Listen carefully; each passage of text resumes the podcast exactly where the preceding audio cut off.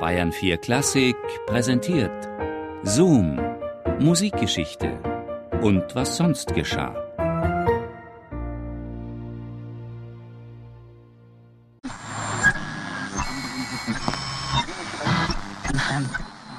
Technologische Innovation ist eine Sache, die Nutzung der Technologie eine andere.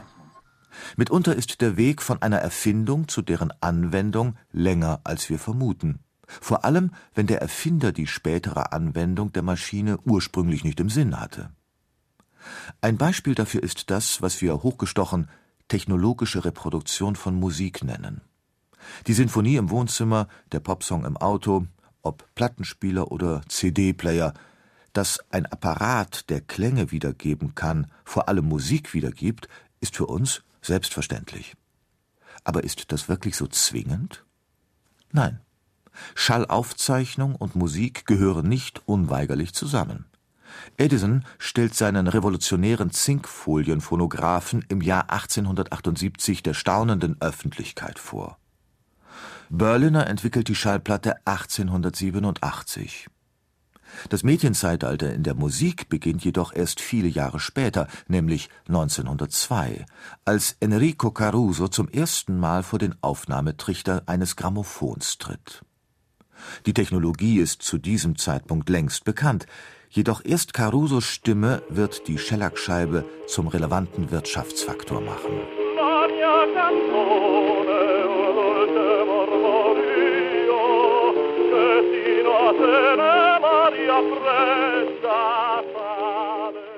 Oft sind es scheinbar nebensächliche Begebenheiten, die die Welt verändern.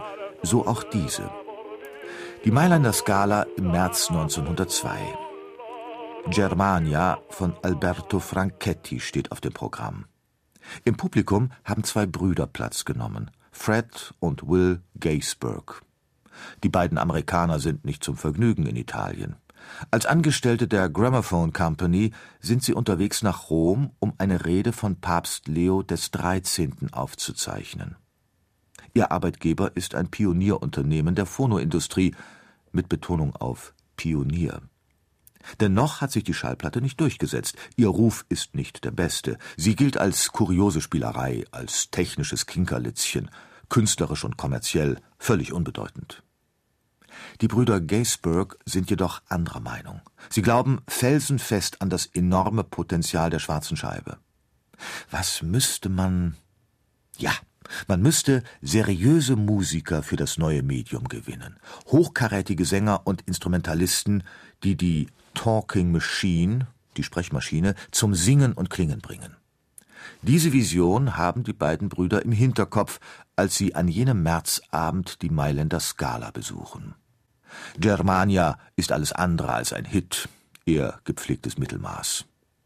Die Gaisbergs, gut ausgebildete klassische Musiker, sind gelangweilt, bis ein 29-jähriger Tenor die Bühne betritt. Enrico Caruso. Die Amerikaner sind elektrisiert.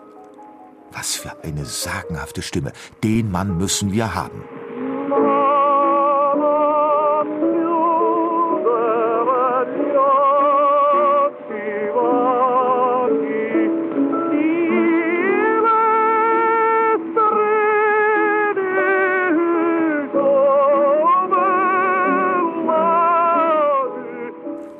Vorsichtig lassen Sie nachfragen, was Caruso wohl für eine kleine Aufnahmesitzung, so zwischen Vormittagsprobe und Abendaufführung, verlangen würde.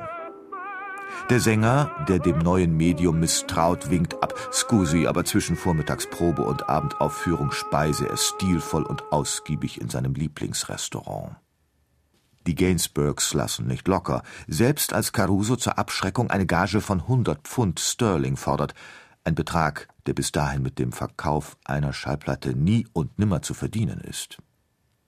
Es kommt dennoch zum Vertragsabschluss, und so schlendert der Tenor an einem sonnigen Frühlingstag ins Mailänder Grand Hotel, um in der Suite der Brüder Gainsbourg zehn Lieder auf Grammophonmatrize zu singen.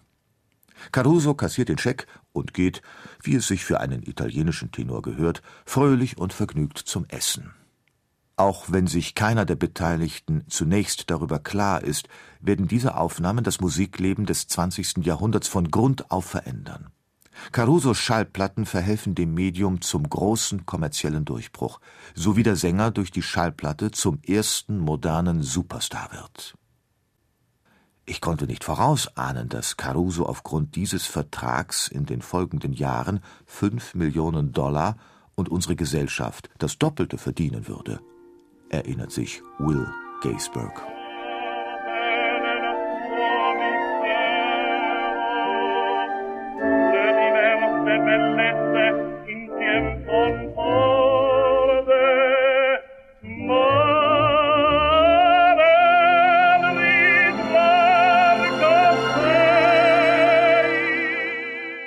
Caruso ist der Katalysator, denn seit jenem Frühlingstag sind Musik, mediale Präsenz und Mythos eine unauflösbare Einheit.